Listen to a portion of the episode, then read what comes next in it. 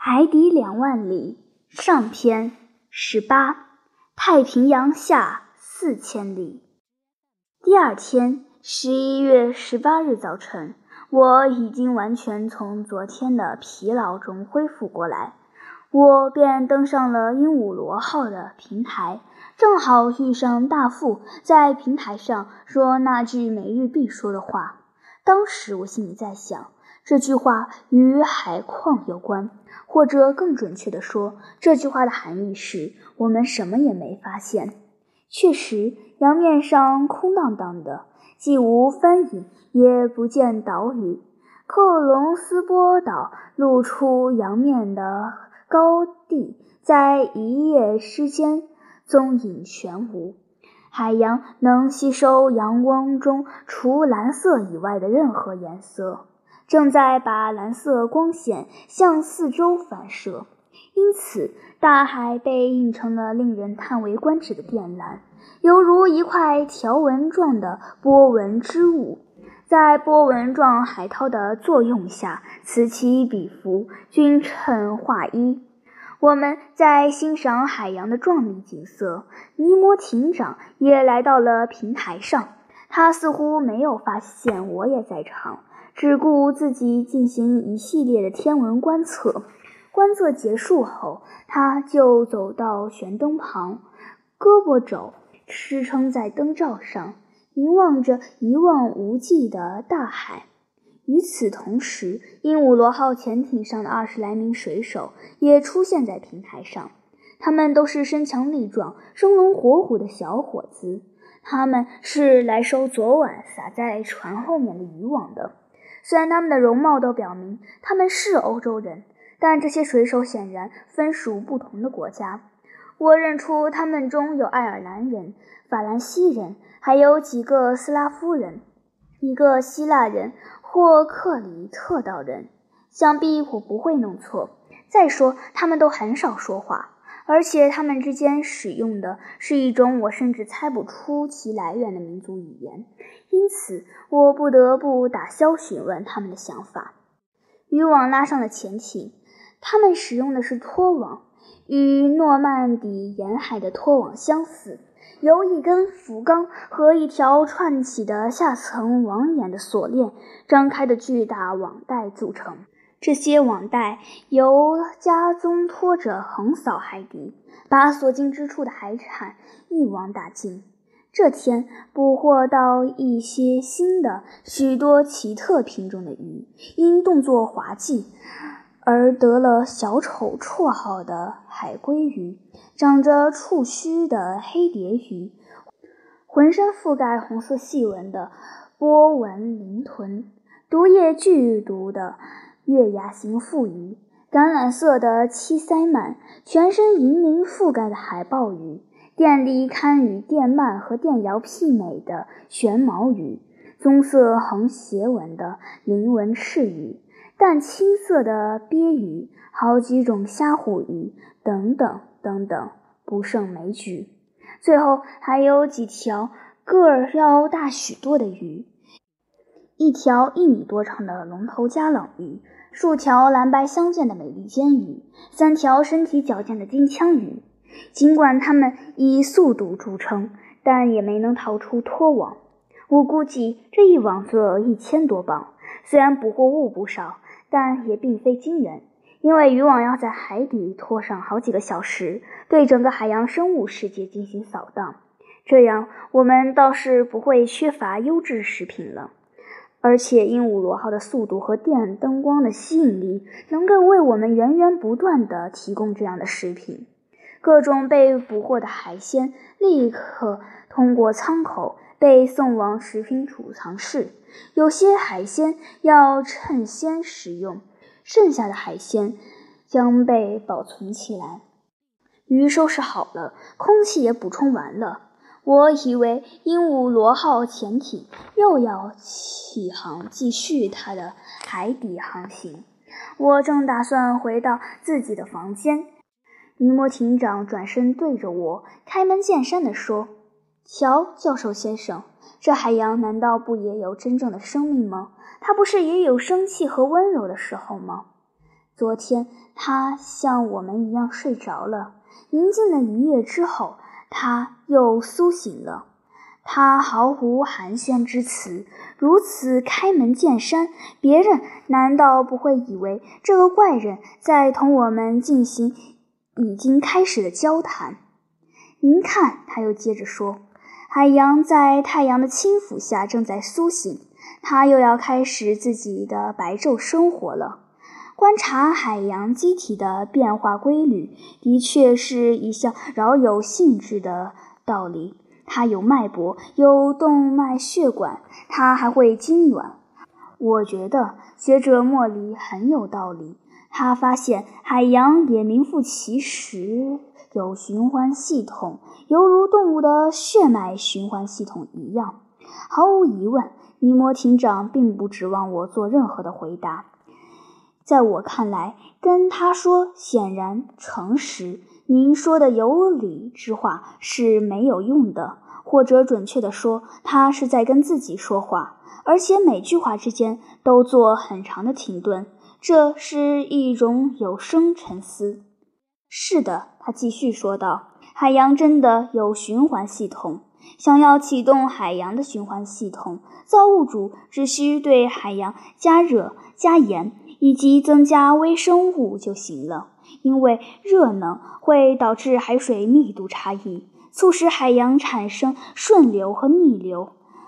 蒸发气化在极地几乎为零，而在赤道地带却非常活跃，导致热带水和极地海水互相之间几乎永不停止对流。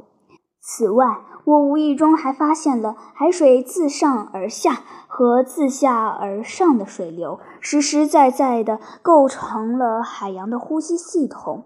我发现海水分子在海面上受热之后，会沉入海水深处，在零下两度的时候密度达到最大，然后因遇到更低的温度而冷却，重量开始变轻，于是便上浮。在极地，您会看到这种现象所产生的结果。同时，多亏了有先见之明的大自然的这条规律，您还将明白为什么冰冻只会在水面上发生。正当尼莫艇长说完这句话的时候，我心里暗思：极地这个无所畏惧的人，是不是想把我们带到那里去？此时，艇长一言不发，两眼注视着眼前这片被他如此彻底、不断研究的海洋。接着，他又继续说道：“海洋蕴藏着大量的盐，教授先生。如果您把它蕴结在海底里的盐全都提炼出来，那么您就可以堆积四百五十万立方法里的盐。如果把这些盐摊在地球表面，那么可以铺十米高的岩层。不过，请不要以为有这么多盐的存在仅仅是大自然随意所为。”其实并非如此，盐使海水不易蒸发，阻止海风带走过多的水蒸气。水蒸气一旦化为水的时候，热带地区就会被淹没。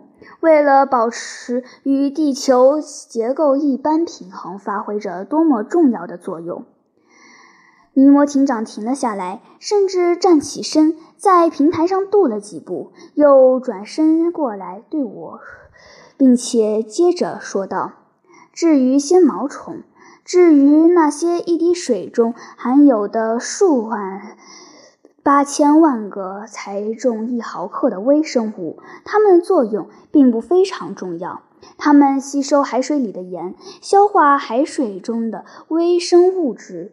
作为石灰质陆地的真正缔造者，它们生产着珊瑚和石珊瑚，而水滴呢？”一旦被矿物质吸收掉以后，它们会变轻，浮向水面，并在海面吸收因水汽蒸发而留下来的盐，随后又会变重下沉，为微生物带来可供吸收的新物质，这样也就会产生上下循环的双重对流。海洋处于不停的运动之中，生命也就周而复始了。生命充斥着海洋，而且比在陆地上更加强烈、更加旺盛、更加无限。有人说过，海洋是人类的坟墓，却也是无数动物（我也一样的）栖息天堂。尼摩艇长在说这番话的时候，面部表情发生着变化，而且他的话在我的内心激发起一种非同寻常的激动。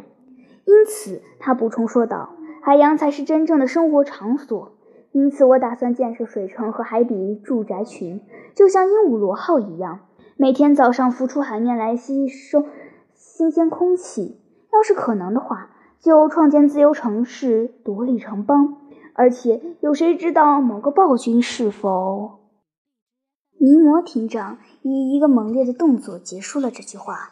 最后，他直接问我，像是要驱赶一种不祥的想法：“阿罗纳克斯先生，您知道海洋有多深吗？”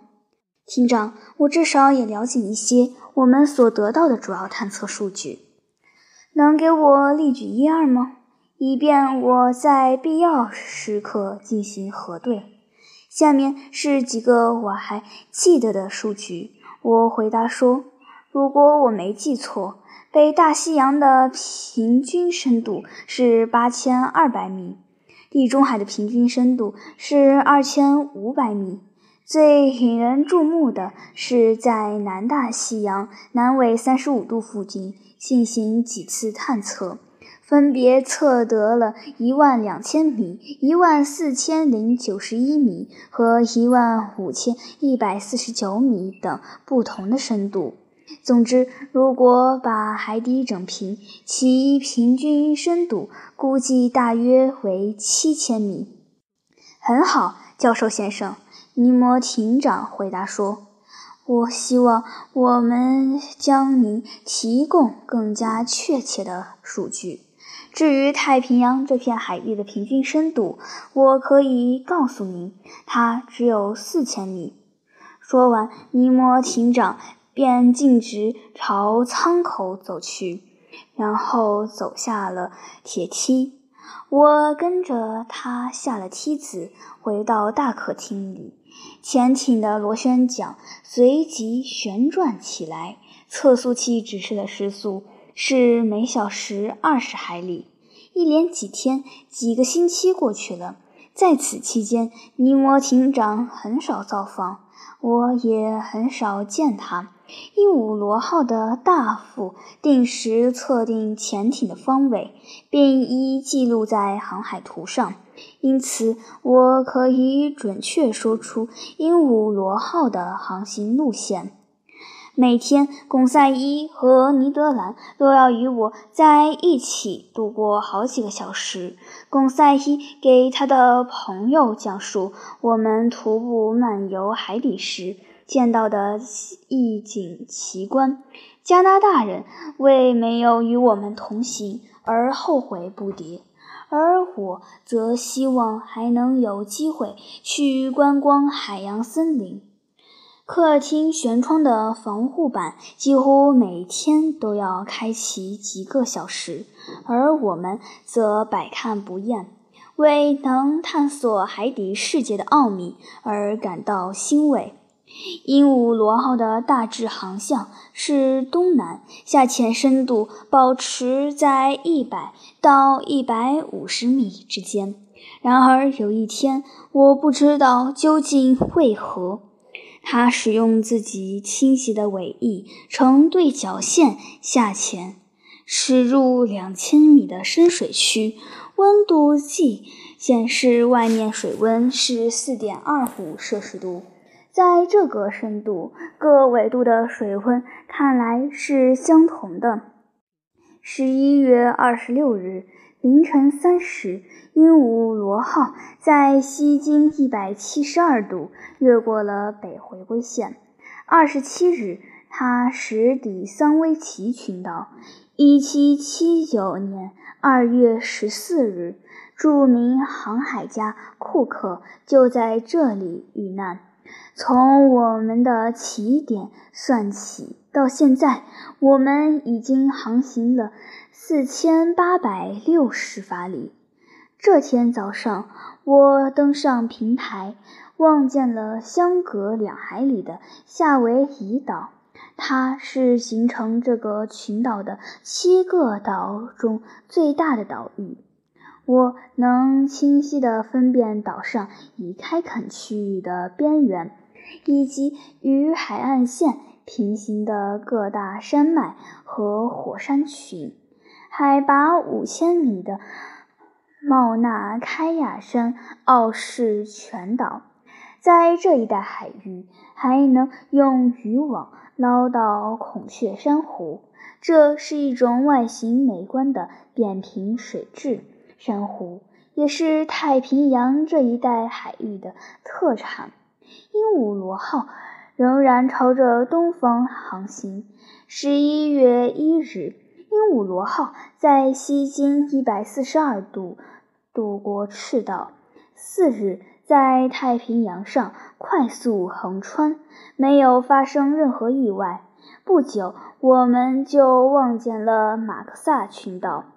我在南纬八度五十七分，西经一百三十九度三十二分，距离我们三海里的地方，发现了奴库西瓦岛上的马丁崖头。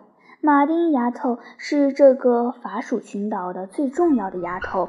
我只看到远处丛林覆盖的山峦。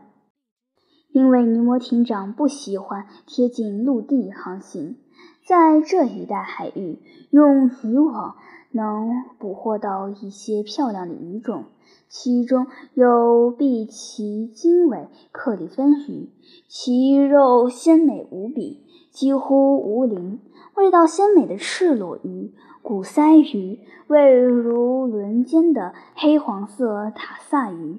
所有这些鱼都值得送进鹦鹉螺号的配膳室。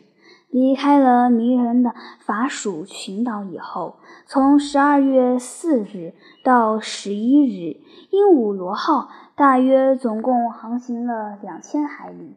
这次航行途中，我们遇到了一大群鱿鱼，一种非常接近于墨鱼的奇特软体动物。法国渔民称它们为“枪乌贼”。它们属头足纲双鳃目，与墨鱼和鸮鱼同属一目。古代博物学家对它们进行过专门的研究，他们曾与古代雅典民众辩论会的演说家提供了不少素材。据生活在加里埃尼斯之间的希腊医生雅典娜说。他们同时还是有钱的希腊公民餐桌上的一道美味佳肴。十二月九日夜里，鹦鹉螺号遇上了一大群喜欢夜游的软体动物，估计有数百万条。它们沿着鲱鱼和沙丁鱼的巡游路线。从温带海域向水温较暖的海域迁徙。我们透过厚厚的水晶玻璃观看它们，正凭着自身极管的驱动力，以极快的速度在倒游，追逐着鱼类和软体动物，吞噬着小鱼，或者被大鱼吞噬。它们以无法描述的方式。胡乱晃动着大自然赋予它们的触须，这些长在它们头部的触须宛如一根根长长的蛇心管。尽管鹦鹉螺号的航速很快，但是有好几个小时都行驶在一大群软体动物中间。潜艇上的渔网捕捞到了无数个软体动物，其中我认出了多比尼为太平洋的软体动物分国类的九个品种。如上所述，在这次横渡太平洋期间，海洋不停地展现其各种奇妙无比、变幻无穷的景色，不断地更换布景和场面，令我们大饱眼福。我们不仅吸引着要观赏造物主和海洋里创造的杰作，而且还要去揭开海洋深处骇人听闻的奥秘。十二月十一日白天，我一直待在大客厅里看书。尼德兰和巩赛伊通过开启的防护板一直在观看明亮的海水。鹦鹉螺号纹丝不动，潜艇上的储水舱已经盛满了水。潜艇位于一千米的深度，海洋这个深度的区域几乎没有什么动物栖息，只是偶尔有几条大鱼光顾。这时，我在读让·马赛的一本吸引人的书《魏的奴仆》。当我们正在品味书中的巧妙忠言告时，龚赛伊打断了我的阅读：“先生，能过来一下吗？”